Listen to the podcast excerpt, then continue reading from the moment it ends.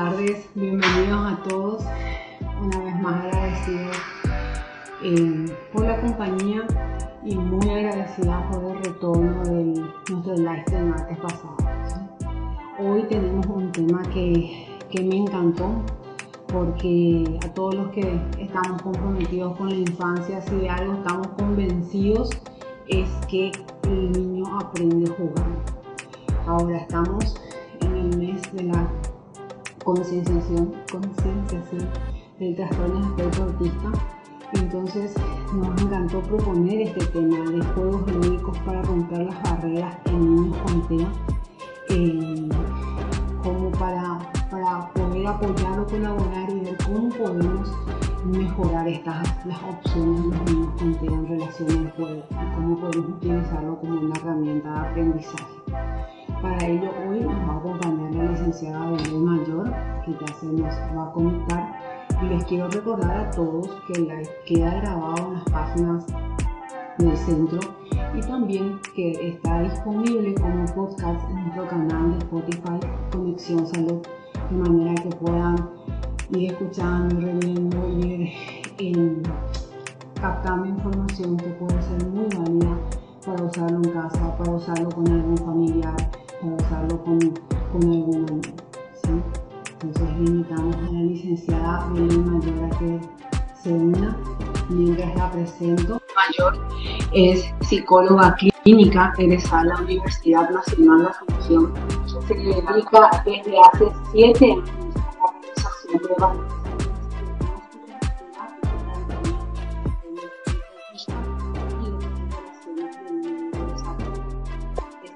Hola Belén, ¿cómo estás? Hola, ¿qué tal? Súper bien acá. Te estaba presentando, sí, así que Qué gusto. Vale. Está, bueno, Belén está certificada en evaluaciones de diagnósticos para TEA a 2, Adira y Bosa. Eh, tiene un posgrado en estimulación temprana y neurodesarrollo tiene certificación y entrenamiento de método y está capacitada en el método ABA para la modificación conductual en niños con TEA. Tiene una maestría en neuropsicología de la Universidad Autónoma de Asunción. Gracias, Belén, por compartir este tema con nosotros.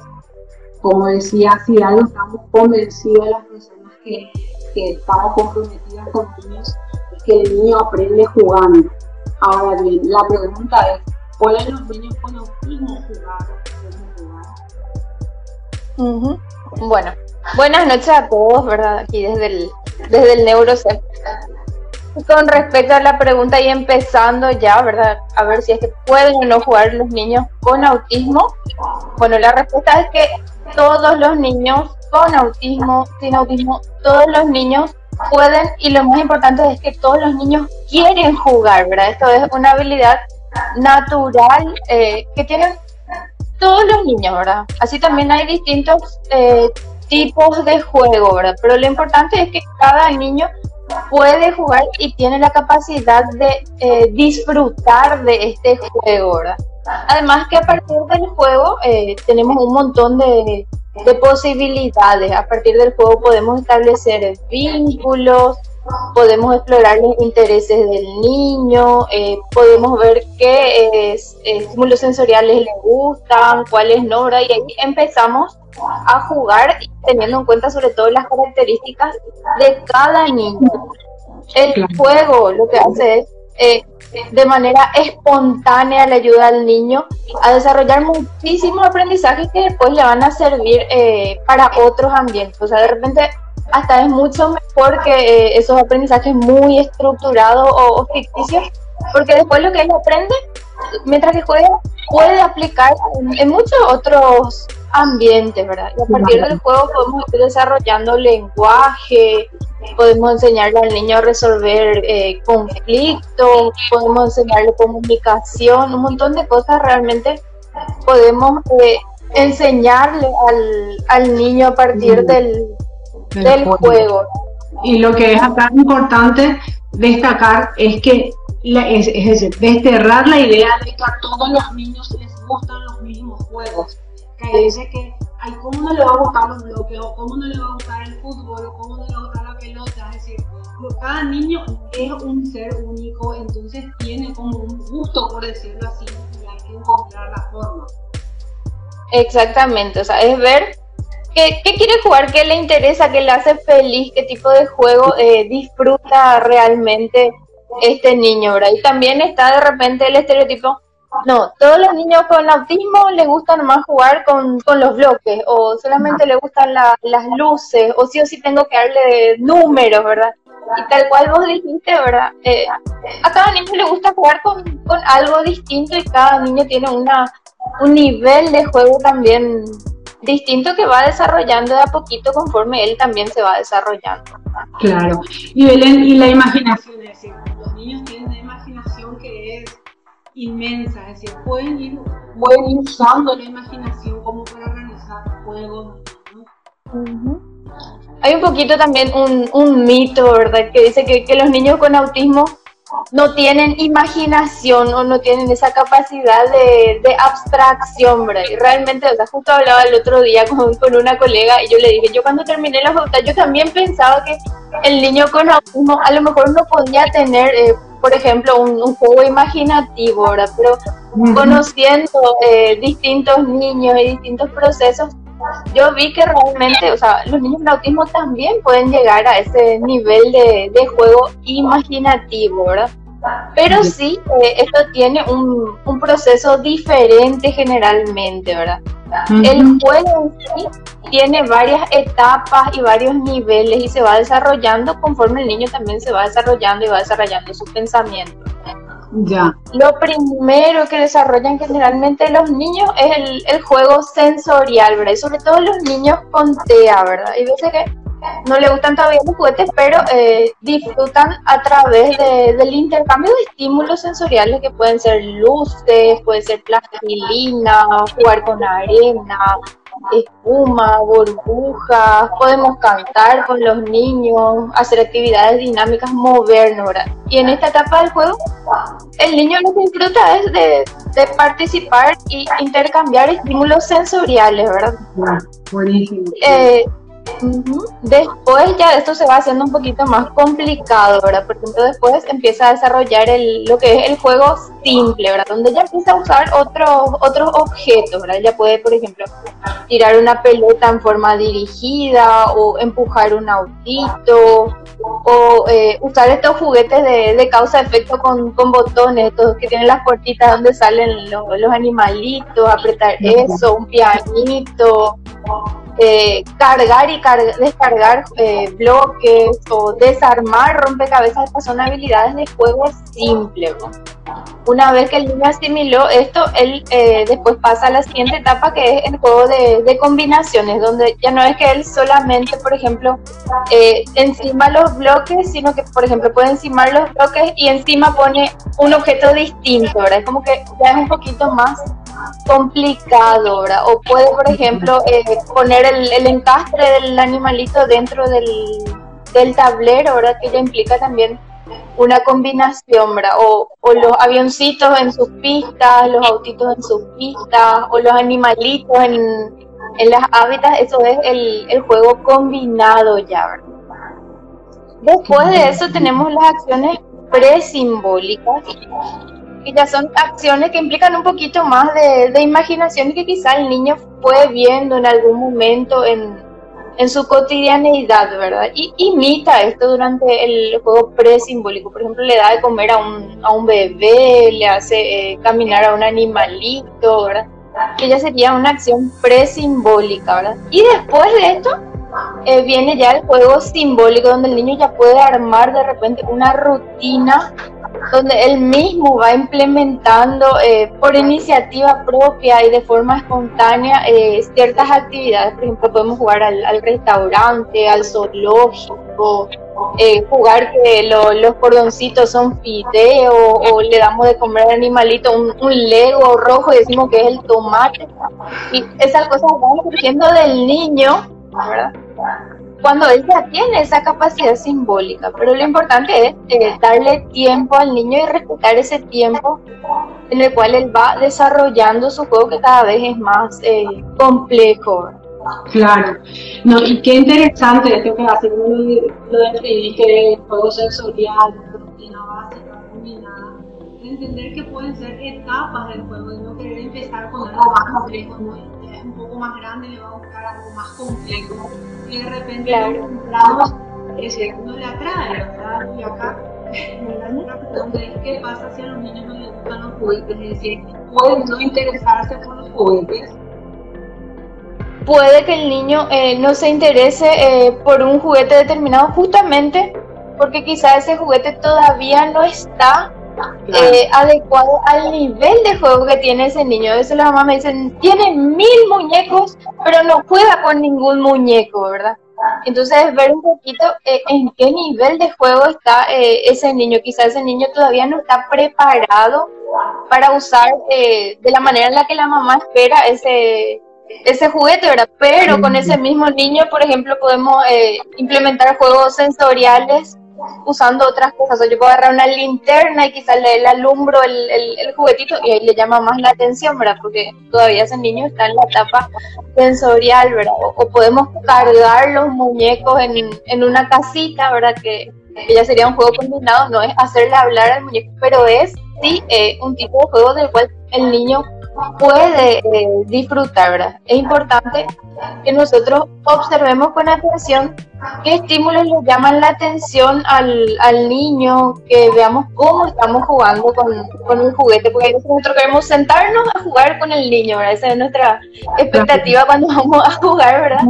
y ese niño, exacto, ese niño se quiere mover, ¿verdad? Quiere pararse, sentarse, ir, venir, ¿verdad? Y lo principal en el juego es que el niño disfrute, De otra forma es bastante difícil que logre aprender algo eh, o que logre interactuar, ¿verdad? A partir del juego. Yo tengo que ver sí o sí qué nivel de actividad tiene ese niño, tengo que preguntarme qué le interesa al niño, y presentarle eso de, de, forma lúdica, ¿verdad? Generalmente pensamos nosotros, el juguete no le gusta, ¿verdad? Pero no es que el juguete no le gusta, sino que no, o no está preparado o la actividad que, estamos haciendo quizás no, no se adecua a sus características particulares, ¿verdad?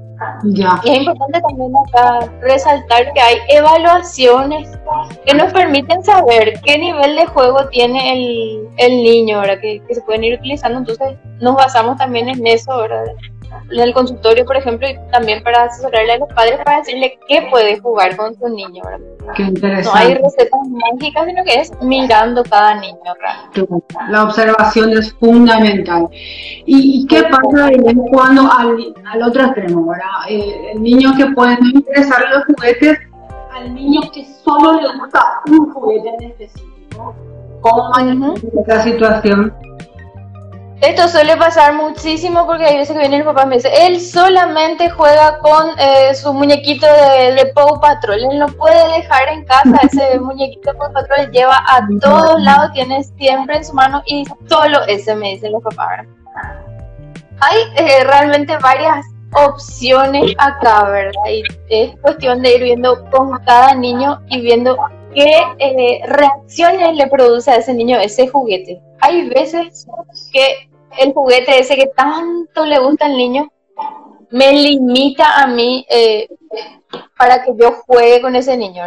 Entonces puede ser que yo le sugiera a la mamá bueno, ese juguete vamos a tratar de no usar eh, durante la sesión y tratamos de descubrir eh, algo más, ¿verdad? O vemos qué tiene ese juguete que tanto le gusta. En la cara del, del muñequito, bueno, podemos armar a lo mejor un, un rompecabezas de Patrol, pero no precisamente ese juguete con el que el niño está muy, muy, muy interesado. Si es que me resta interacción, ¿verdad? Pero también puedo darse la posibilidad de que ese juguete, ese mismo juguete, me dé un abanico de posibilidades. O sea, ¿le gusta el Pop Patrol? Bueno, vamos a ver qué hacemos con ese muñequito de, de Patrol. A ese yo le puedo hacer caminar, a ese yo le puedo hacer entrar a la casa, yo puedo tener uno más grande y uno más chico.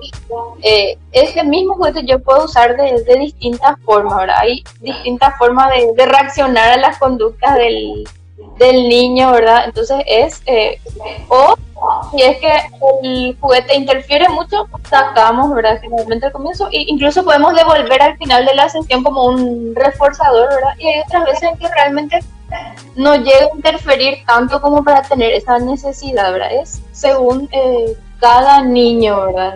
Lo ideal es que pueda participar de varias cosas e ir armando una, una rutina, ¿verdad? Con En realidad no, no estresarse porque le gusta un, un solo tipo de juguete, sino que ver la forma de que ese juguete pase a ser el juguete integrador, lo que decía, el rompecabezas, el juguete de, negociación para poder realizar otras interacciones.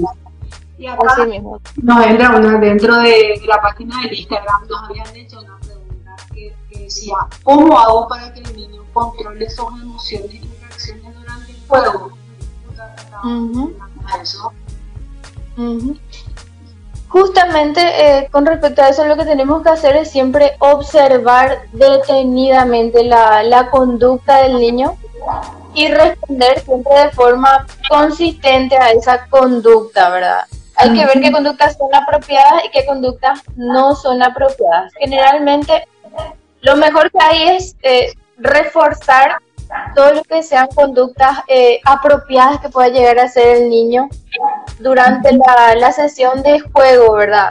Por eso hay que tener muchísima capacidad de observación, porque cualquier movimiento que haga el niño con el juguete, yo tengo que poder ver y reforzar esa conducta del niño si es que está teniendo una conducta apropiada. Mientras que más el niño se sienta reforzado cuando él tiene una conducta apropiada o hace algo eh, funcional con el juguete, más él va a ir eh, jugando. O sea, yo veo, por ejemplo, eh, agarró el, el, animalito y le metió adentro de la casita. Va a ser bien, metiste el animalito en la casita, ahora está adentro. ¿A quién más vamos a ponerle en la casita? Acá viene otro. Entonces, ahí yo ya estoy reforzando. Eh, es con halagos, es con aplausos y también es importante usar mucho la, imitación cuando el niño eh, hace algo bueno o algo funcional con ese juguete, de modo que él siente nuestro interés hacia lo que él está haciendo, ¿verdad? Pero no, es que él no se da cuenta de, nuestras reacciones. Cuando él hace algo que realmente a él le interesa y nosotros reforzamos eso, generalmente esa acción tiende a, a eh, repetirse, entonces podemos seguir reforzando, el niño le gusta más y se porta mejor. Y las conductas inapropiadas van disminuyendo, ¿verdad? Hay casos también, ¿verdad? Sobre todo al comienzo, ¿verdad? En el que hay muchas conductas realmente que son eh, negativas, ¿verdad? Esto es un, un proceso, ¿verdad? Cuando hay mucha conducta disruptiva es observar todas las conductas del niño siempre, siempre, siempre buscan comunicar algo, ¿verdad? Y es cuestión de estudiar a fondo, o por qué el niño está emitiendo esa conducta que está emitiendo. Está emitiendo esa conducta porque quiere algo, porque quiere evitar algo, porque es lo que él aprendió, ¿verdad? Y eh, ante ese estudio de la conducta es como tenemos que ir reaccionando. Todas las conductas siempre tienen un eh, porqué, ¿verdad? Y algo muy importante también es, antes de empezar, preguntarnos ahora cómo se siente, cómo está ese niño ahora, antes de, empezar a jugar, porque si ya viene un niño que está muy desregulado, entonces eh, tengo que prepararme yo para eso, ahora tengo que prepararme y ver qué estímulos voy a poner, qué estímulos no. Claro, me hiciste recordar el primer día que con la doctora Claudia ella ha tenido pacientes con niños eh, con violencia familiar, como se asumía de que la conducta era de que no que eran golpeados, las que todas las conductas buscan comunicar algo, muchas veces el extremo,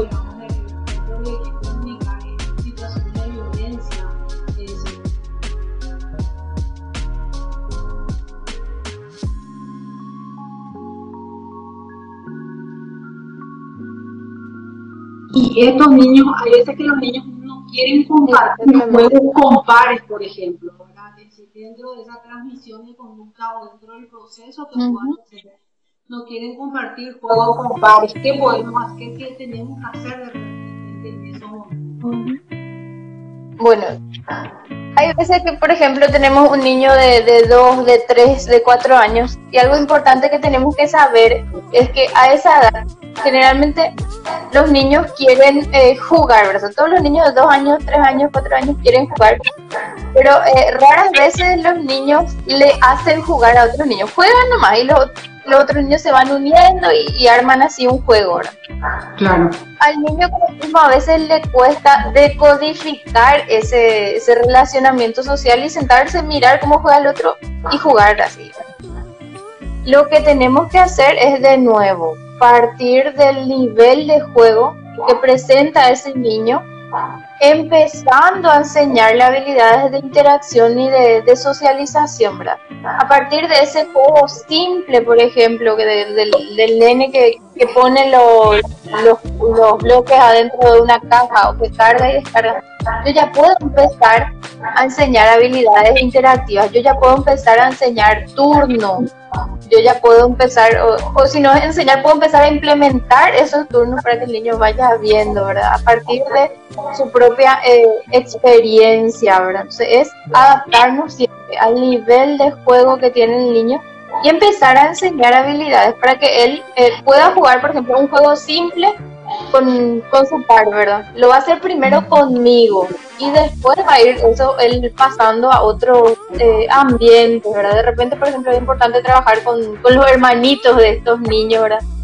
Para que eh, puedan practicar esa socialización a partir del juego, esos turnos, adecuándose siempre a, al nivel de juego y a las habilidades que tiene el niño en ese momento. Es importante trabajar por eso con, los papás y con los niños para que practiquen mucho. Al comienzo siempre vamos a hacer nosotros lo que mediemos ese juego, o sea, lo que controlemos la, la interacción, de a poco el niño va ganando esa eh, capacidad de control compartido durante, la, durante el juego, que es tan importante para que él pueda después interactuar con sus pares y seguir turnos. Pero es un eh, proceso.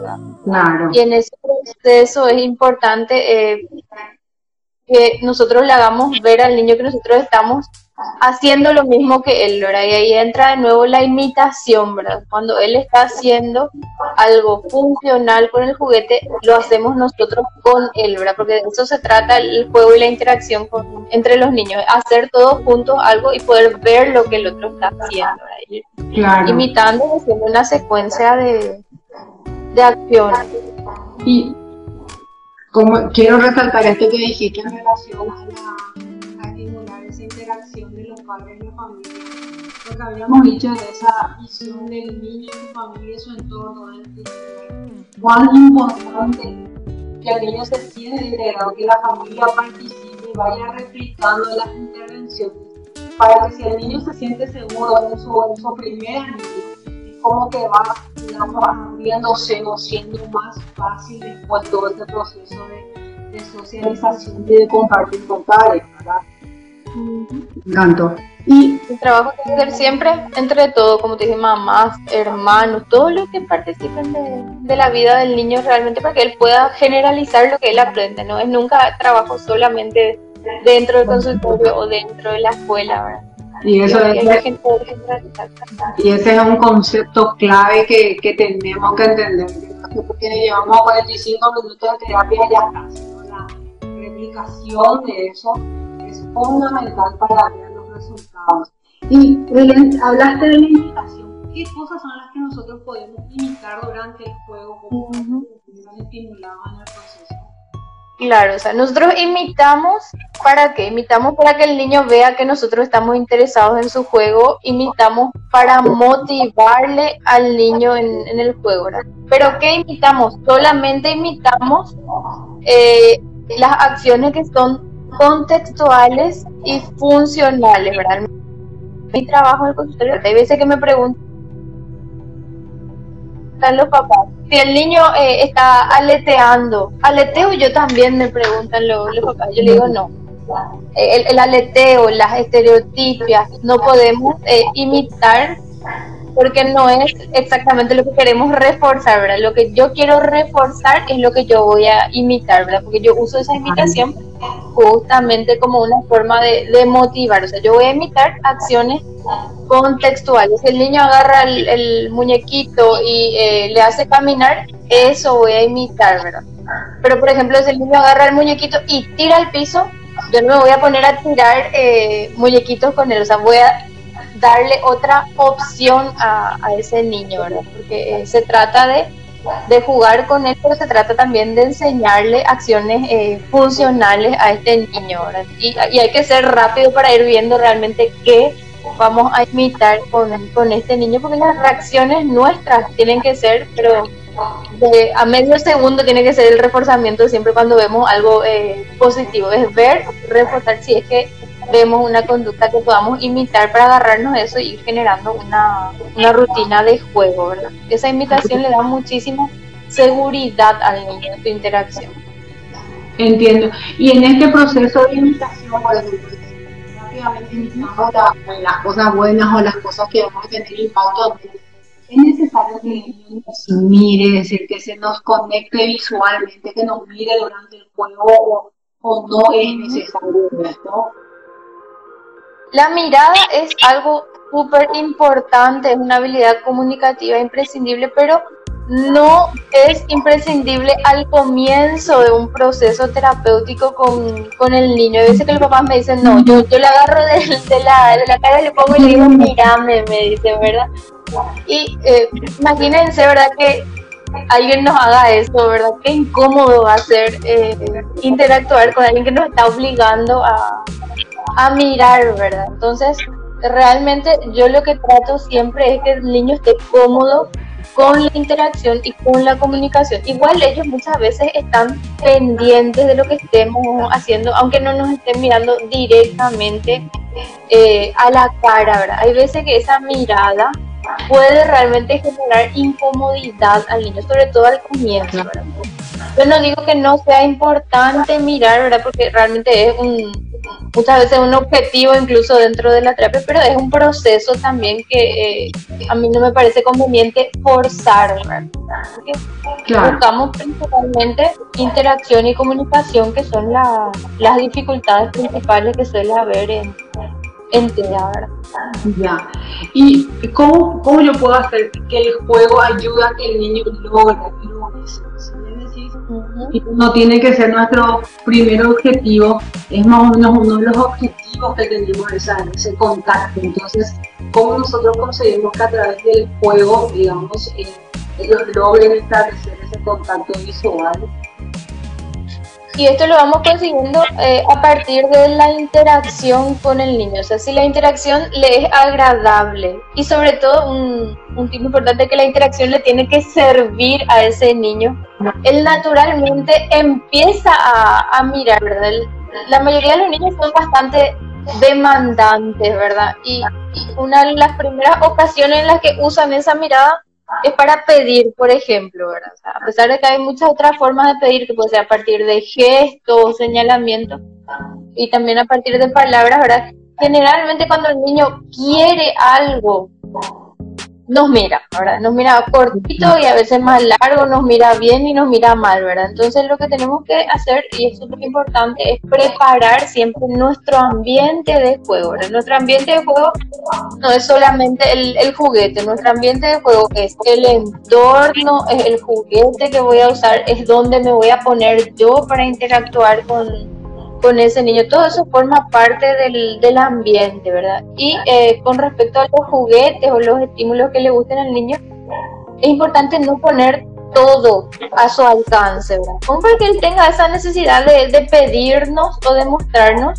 al comienzo, va a ser a partir de gesto me va a tomar de la mano, pero va a ir comunicando de a poco, ¿verdad? Sin embargo, si yo le pongo todo al alcance, entonces no va a tener esa necesidad probablemente de, de comunicarse o, o, de mirar. Es administrar súper bien todo lo que vamos poniendo en, dentro del ambiente, estar siempre a la altura del niño. Pues si vamos a sentarnos en el piso, tratar de estar los dos a la misma altura o en una más no a alturas distintas, es importante y ayuda. Si al niño le molesta, por ejemplo, que esté de frente, puedo usar un espejo, por ejemplo, enfrente mío y estamos de espalda al comienzo o me pongo a su costado, ¿verdad? De a poquito se va logrando el, tema de la mirada, ¿verdad? Pero eh, primero vienen otros eh, gestos y acciones comunicativas generalmente. Claro, y qué importante esto que decís de, generar y organizar el espacio del juego. O sea, una vez que, digamos que lo tenemos, uno puede estar bien concentrado, como justamente Ariel acaba de comentar, estar muy atento a las miradas sutiles que nos pueden hacer o que representan algo, ¿verdad? principalmente cuando no tenemos establecido un lenguaje verbal, que era una de las preguntas también que nos habían dicho, ¿a qué podemos jugar con un niño que no tiene lenguaje verbal? A lo que vayamos a jugar realmente no depende de, que el niño tenga o no tenga lenguaje, ¿verdad? Lo que vamos a jugar siempre va a depender de lo que el niño esté eh, interesado o preparado para, para jugar, ¿verdad? Y a partir de ese juego yo me voy a agarrar para empezar a comunicarme. Algo muy importante con respecto al lenguaje verbal es que mi lenguaje verbal viene después de la comunicación, ¿verdad? El niño tiene que primero comunicarse a partir del llanto, a partir de, de gestos, a partir de señas, es un proceso y después va a empezar a hablar, ¿verdad? Pero difícilmente un niño que no se comunica va a usar el lenguaje verbal o bien puede ocurrir que use el lenguaje verbal pero que no me esté comunicando nada eh, con ese lenguaje verbal. lo importante no es en un comienzo el lenguaje verbal, sino que la comunicación realmente. Y allí dentro del juego podemos eh, ir enseñándole palabras, por ejemplo. Lo que yo siempre uso son pocas palabras, palabras concretas y palabras que le sirvan al, al niño. Son las que yo voy eh, mostrándole al niño, esperando algún momento.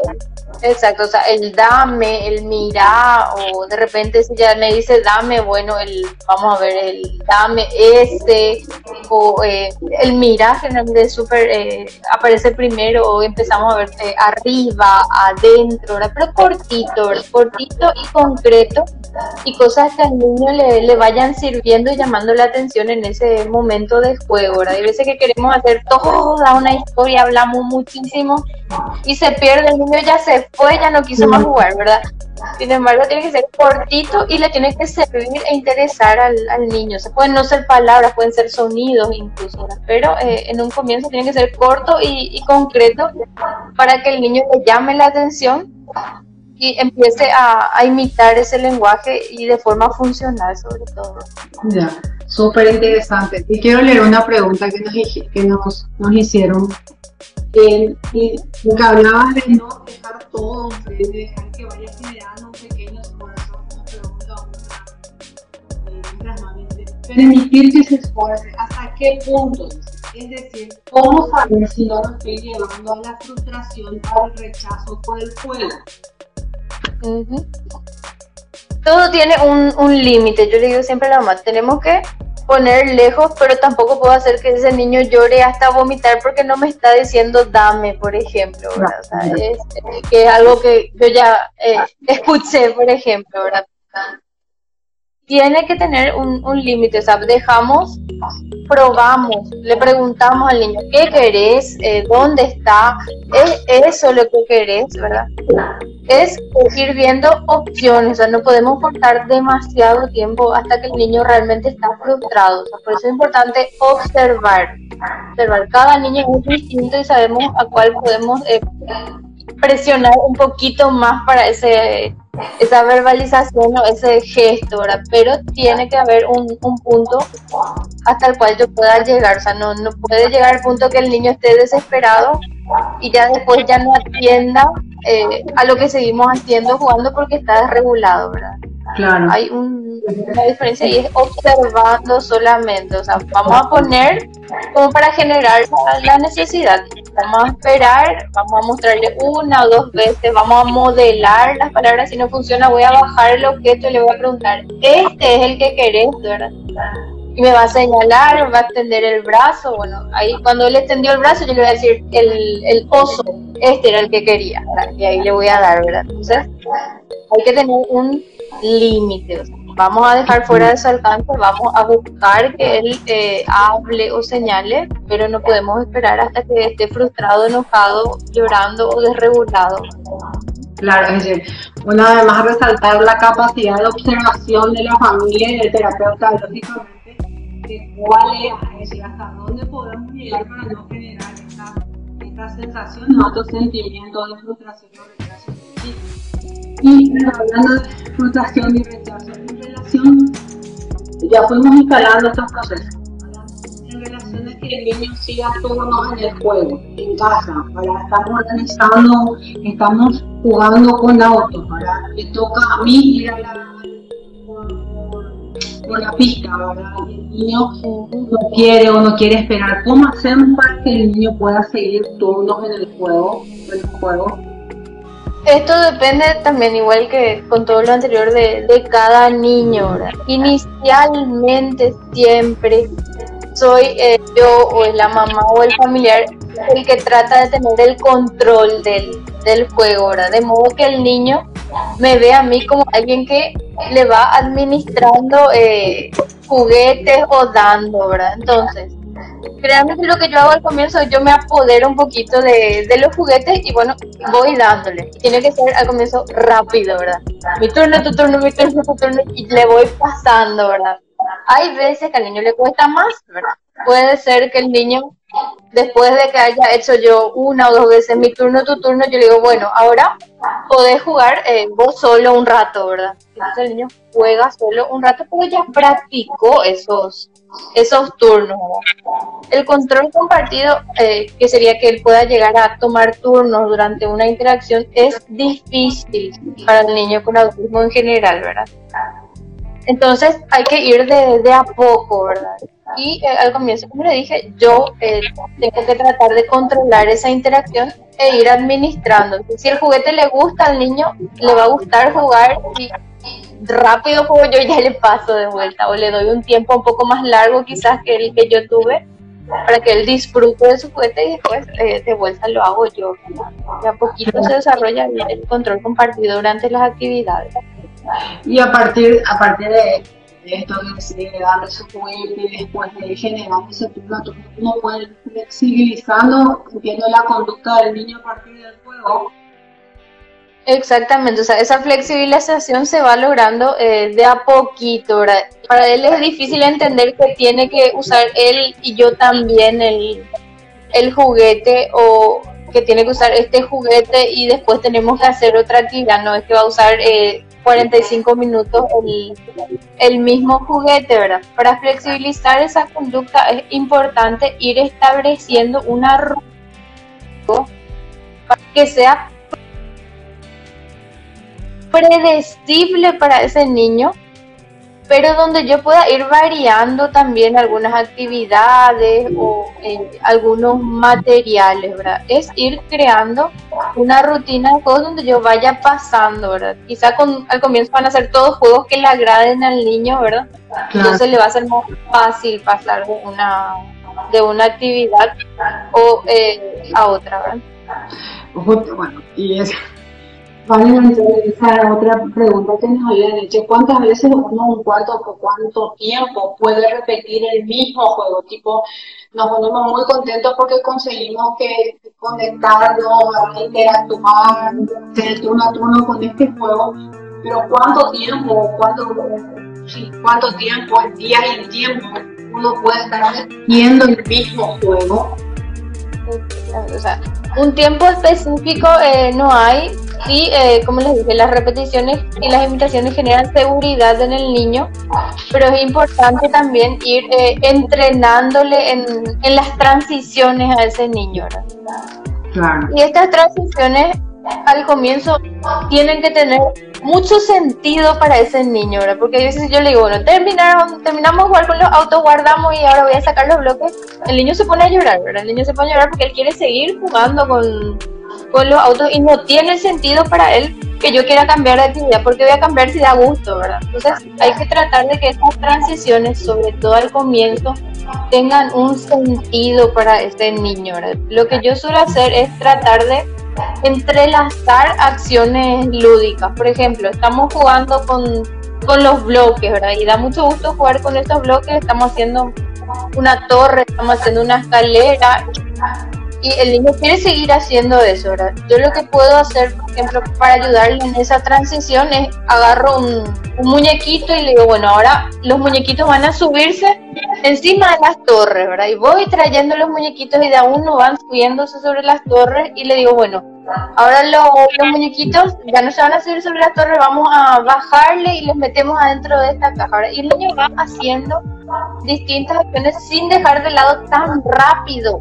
eso que a él le interesa. O sea, trato de que antes de pasar a la siguiente actividad esa primera actividad pase como que a un segundo plano, o sea, busco otra cosa interesante que yo pueda usar en combinación a ese juguete, ¿verdad? Jugamos con los autos, bueno, los autos van a entrar al garaje, después va a otro muñequito, se va a subir, o si estamos jugando con cosas más simples, de repente esos juguetes de, causa-efecto, ¿verdad? Eh, está ese juguete que tiene las puertitas donde salen los animalitos, los monstruos que encantan a un montón de niños, ¿verdad? Y es como que quieren estar apretando los botones y nunca se termina esa, esa acción y se vuelve muy repetitiva. Yo lo que suelo hacer, por ejemplo, es expondo cosas ahí adentro de, de las puertitas. Entonces tenemos que esforzarnos ir sacando, ponemos en otro lado esas pelotitas y ya vamos eh, entrelazando con, con otras acciones y muchas veces sin que se dé cuenta el niño pasamos de una actividad a la otra. Genial. Ya después con esos niños yo le voy contando, primero usamos el auto, después usamos las pelotas, entonces él también va eh, interiorizando esa, esa secuencia de acciones. Ya, una pregunta muy interesante que nos están haciendo ahora. Una vez que el niño tiene aprendido ya los turnos, ¿qué hacer para que logre jugar con niños y no solo entre niños. Con niños. Claro, que, que, esté integrado, que esté jugando dentro de un grupo y no que esté rodeado de niños, pero que esté, digamos, eh, en un juego paralelo. Yo lo que trato de hacer siempre es de ser yo la mediadora al, al comienzo, ¿verdad? O sea, que esté un adulto mediando y diciendo, bueno, le voy a dar esto a, a a Juan, le voy a dar esto a María, le voy a dar esto a Gastón y vamos a ir haciendo juntos algo. O sea, es importante que haya alguien mediando esa interacción al, al comienzo, ¿verdad? O incluso hay veces en los, las que yo le puedo decir a alguno de los niños, bueno, vos le vas a ayudar a, este niño y vos le vas a ir pasando, por ejemplo, las piezas para que armen juntos su, su rompecabezas, ¿verdad? Ir eh, según la situación, ¿verdad? Puedo ser yo la mediadora y lo ideal y lo más genial es que otro niño pueda ser el, el mediador, ¿verdad? Por eso es importante que, que todos los niños tengan conciencia de las diferencias que hay interindividuales y que busquen ayudarse eh, unos a los otros y generar algo juntos, ¿verdad? Porque, por ejemplo, los bloques le gustan a la mayoría de los niños y le gustan también a los niños con tía, ¿verdad? Eh, entonces vemos qué hacemos, ¿sabes? te va a pasar tu compañero los bloques y arman juntos una torre o pasarle vos para que él arme, ¿verdad? Son cosas que vamos haciendo de a poquito, ¿verdad? Y eh, siempre tiene que haber un mediador hasta que el niño vaya teniendo más control compartido, ¿verdad? Cuando menos nos imaginamos está jugando adentro, ¿verdad? Totalmente. Y que iba a ser súper gratificante, ¿verdad? para que el niño mismo se va a ir soltando y así como decir, en el momento menos esperado lo vamos a ver jugando con los niños. Y Belén, ¿qué tipo de juego podemos usar como para ayudar al niño a potenciar su aprendizaje? Un juego niño aprende, ¿verdad? ¿Qué tipo de juego podemos usar como para potenciar esto? No hay un, un juguete específico que yo pueda usar con un niño para, para enseñarle a, a aprender, ¿verdad? Hay juguetes para cada niño y conforme a los intereses de cada niño. Lo que tenemos que plantear, plantearnos primero es qué queremos realmente eh, enseñarle a, ese niño, ¿verdad? Porque muchas veces los papás me dicen, yo quiero que mi hijo, qué sé yo, eh, aprenda a escribir su nombre. Eso yo le quiero enseñar eh, al niño hoy, ¿verdad? Pero yo no digo que no vaya a aprender su nombre, lo va a aprender, pero tenemos que ver hoy qué es importante que ese niño aprenda, ¿verdad? Para mí es importante primero que aprenda eh, a comunicar sus necesidades, a comunicar sus deseos. Es importante que él aprenda a vincularse con otras personas. Es importante la interacción, ¿verdad? Entonces, lo que yo hago al comienzo es usar los juguetes para generar esa interacción con el niño. ¿verdad? Una vez que esa interacción se logró y que hay disfrute eh, en esa interacción, podemos empezar a usar eh, juegos didácticos, los que tienen números, usar plastilina. Sobre todo es importante presentar eh, juguetes que le brinden al niño estímulos sensoriales que sean significativos para este niño. Los juguetes y los estímulos tienen que ser significativos para el niño para que ellos aprendan. O sea, tiene que ser significativo, tiene que ser productivo, el niño tiene que entender lo que está haciendo. Eh, una característica bastante común, por ejemplo, es que los niños con TEA eh, suelen ser eh, bastante visuales, ¿verdad? O sea, suelen tener bastante buena percepción visual. Entonces, usar colores, tarjetas, formas que les llamen la atención a ellos, ¿verdad? por ejemplo, eh, había un niño al que le gustaban los legos y él hacía, por ejemplo, las banderas de los países, eh, hacía con Lego, ¿verdad? Y así aprendió, pero todas las banderas que ustedes se puedan llegar a imaginar, ¿verdad? Jugando, ¿verdad? Que son cosas que se van logrando y se van logrando de distinta manera con cada niño. Lo importante es que la experiencia de aprendizaje para ese niño tiene que ser significativa para él. Él tiene que estar entendiendo lo que está haciendo, no tiene que ser algo automático si queremos que, que le sirva, ¿verdad? Tiene que darle eh, eh, estímulos que a él le estén sirviendo, que él esté entendiendo en ese momento y que él pueda usar en el, en el futuro ese aprendizaje. Eso es el, aprendizaje significativo. Utilizando esa frase de lo juguetes significativos, como pediatra que muchísimo. Normalmente me explica el niño que entra ya cuando un celular, si se lugar ya entra con el celular el papá y la mamá que le dio para que se entretenga, ¿verdad? Ya, ya entran sin una conexión. Entonces, ¿hasta qué punto se puede considerar como un juguete significativo para un niño con el celular, la computadora o la tablet digital?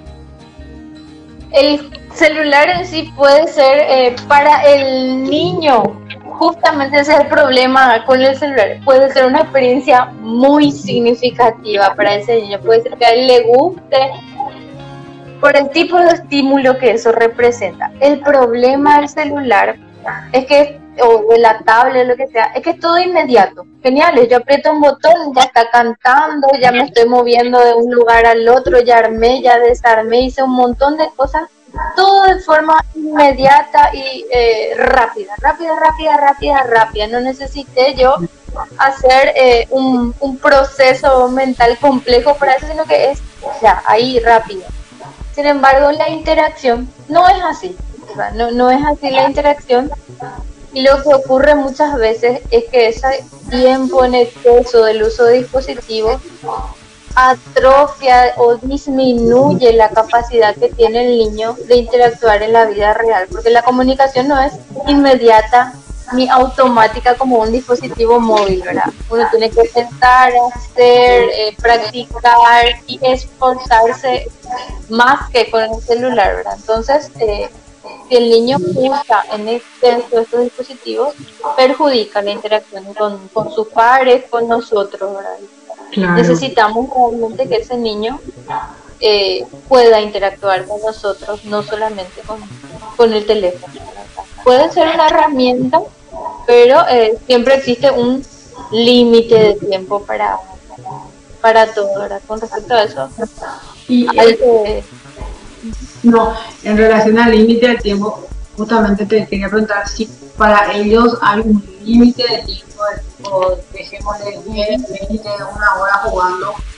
Para la Academia Americana de Neurología, por ejemplo, hace tres años sacó algo que, que nos repetimos muchísimo en todo doctorio.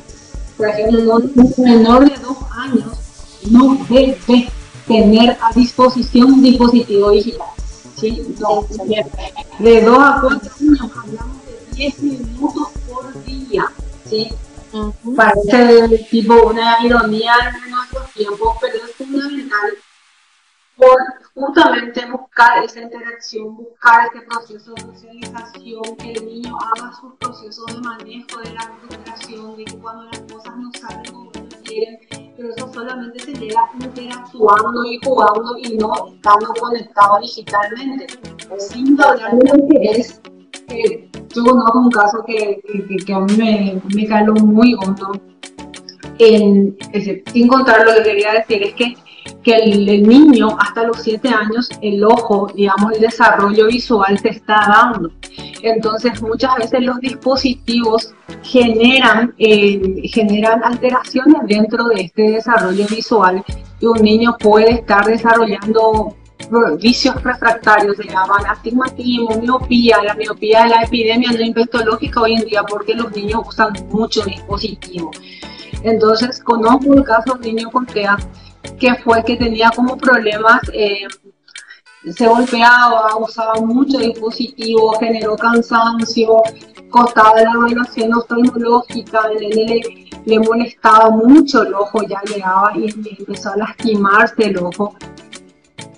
Y por cosas de la vida, eh, por una desgracia, se llega como tarde y el niño hace un desprendimiento de retina por las autolesiones que se generaban. Entonces, que, genera todo un análisis este tema de lo digital, el desarrollo visual y más todavía cuando cuando de repente no, no, te pueden expresar, estoy viendo borroso, estoy viendo doble, no veo bien, ¿verdad? Entonces, existe un límite de tiempo que nosotros podamos decir o cuáles son los signos que tenemos que observar para decir, bueno, aquí, deja el celular o deja la tablet. Están los límites de los que hablaste vos, ¿verdad? Que son ideales, ¿verdad? Son ideales. Sería genial realmente que, hasta los dos años no le demos eh, el, dispositivo al niño, ¿verdad? Pero hay veces que a los padres les cuesta mucho eh, hacer esto, ¿verdad? Si bien dijiste, puede tener sus consecuencias, o sea, no podemos tener niños que estén todo el día porque hay, realmente hay casos que son así, niños que pasan la mayor parte del día frente al dispositivo móvil. No es la mayor parte del día eh, jugando o interactuando, sino que pasan, o sea, desde 24 o 20 horas frente al celular, ¿verdad? Para dormir le ponen el celular, para comer le ponen el celular, ¿verdad? Yo lo que suelo decirle mucho a, a los papás, ¿verdad? sobre todo cuando el niño ya está súper acostumbrado al, al, teléfono, es que traten de dejar el teléfono para momentos en los cuales sea eh, urgente y muy necesario. ¿Qué momento puede ser ese? Puede ser, me estoy, me fui al, al pediatra a lo mejor, ¿verdad? Y te vas a enojar cuando llega el niño con su celular, ¿verdad? Pero en la sala de espera a lo mejor necesitaba estar en la sala de espera, el niño le ponía ansioso, bueno, ahí puedo usar un rato el celular y va a ser genial, ¿verdad? Porque va a permanecer ahí un, un rato o en el camino donde yo necesito que el niño esté calmado si no es muy lejos, ahí poder usar o cuando eh, la mamá de repente está eh, haciendo algo y no puede en ese momento interactuar ahí, ¿verdad? Pero con un límite de tiempo, o sea, usarlo inteligentemente y funcionalmente también, ¿verdad? Y lo menos posible, ¿verdad? Lo menos posible, sobre todo cuando los niños son chiquitos, ¿verdad? Claro. Y si lo vamos a usar también, incluso tratar de que sea para hacer algo con el celular, no sea estar viendo nomás o cambiando, cambiando, cambiando, cambiando, cambiando, ahora que otra vez esa eh, interacción tan rápida e inmediata que perjudica la, la, interacción con el, con el niño, ahora tratar de usar como un reforzador o como una herramienta de transición o en los momentos de espera puede ayudar, ¿verdad? pero no podemos tener un niño que esté eh, la mayor parte del tiempo prendido a eso porque perjudica eh, la, interacción. Quizá aprenda, porque a veces que los papás me dicen también, pero él aprende muchas cosas ahí, él ya sabe los números, él ya sabe los colores, ¿verdad? Bueno, tratemos de interactuar con eso que ya eh, aprendió, ¿verdad? Que no sea una cosa que él mira nomás ahí o, dice nomás y realmente no lo aprendió todavía o, no lo está usando. Tenemos que ir por lo importante y lo prioritario. Está súper bien que aprenda los colores, las letras y escriba, ¿verdad? Es necesario eso para el niño, pero es también necesario que él pueda interactuar y socializar. Claro, atender cómo aprende increíblemente bien, después de los 55 minutos estamos hablando y parece que empezamos hace un rato. Quiero hacerte una pregunta porque siempre no, a, los niños les solamente los juguetes de color amarillo, de determinada forma. ¿Existe alguna recomendación sobre algún tipo de juguete relacionado a colores, sonidos, formas para los chicos? Y es, eh, como habíamos dicho antes, o sea, es cada niño es distinto.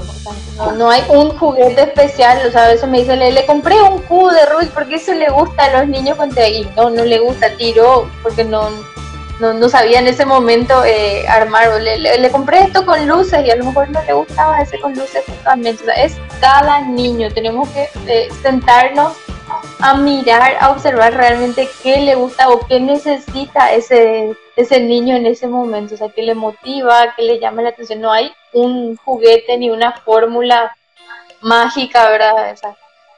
esto del, del trastorno del espectro autista es realmente un espectro súper amplio. Todos los niños son absolutamente distintos uno a otro y, sus intereses también. O sea, y de repente se dice, por ejemplo, de que eh, la parte visual es muy importante para ellos y entonces los colores eh, hay que ir viendo, pero eso es lo que le guste a ese niño y lo que le llame la atención, ¿verdad? Colores, textura, música, ¿verdad?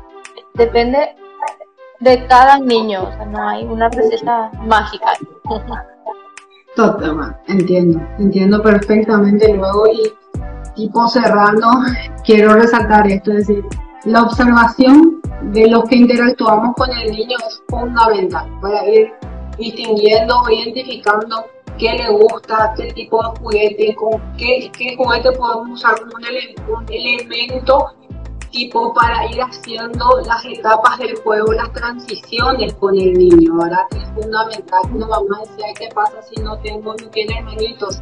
Y es sentarnos, adaptarnos al nivel del niño y observar y jugar nosotros, ¿verdad? Es decir, el adulto... Siempre le digo eso a los papás, o sea, yo soy la que juego, yo soy la que me peleo con los niños por los juguetes, o sea, es ir asumiendo esos roles que sabemos que van a tener que asumir ellos también. Normalmente, y tenemos que entender que nosotros pasamos que no podemos pretender que el niño viva una vida, sino el adulto entrar a vivir un niño y jugar e interactuar.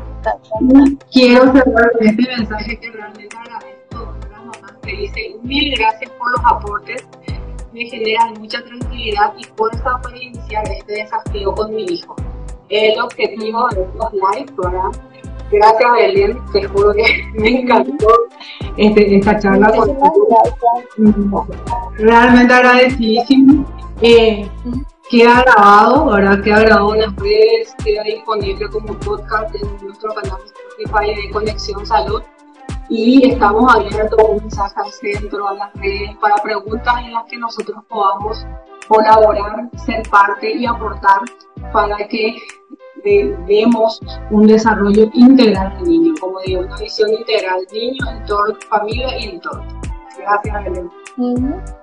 Dale, gracias a ustedes y siempre a, disposición para lo que podamos ir eh, ayudando. Estamos acá en, el Neurocep, yo estoy los martes, pueden llamarme, visitarme, preguntar sin problemas. estamos para esto, ahora Y lo que queremos es siempre lo, lo mejor para los niños. Queremos que todos los niños vayan avanzando y abiertos siempre a, preguntas y, lo que haga falta, ¿sí?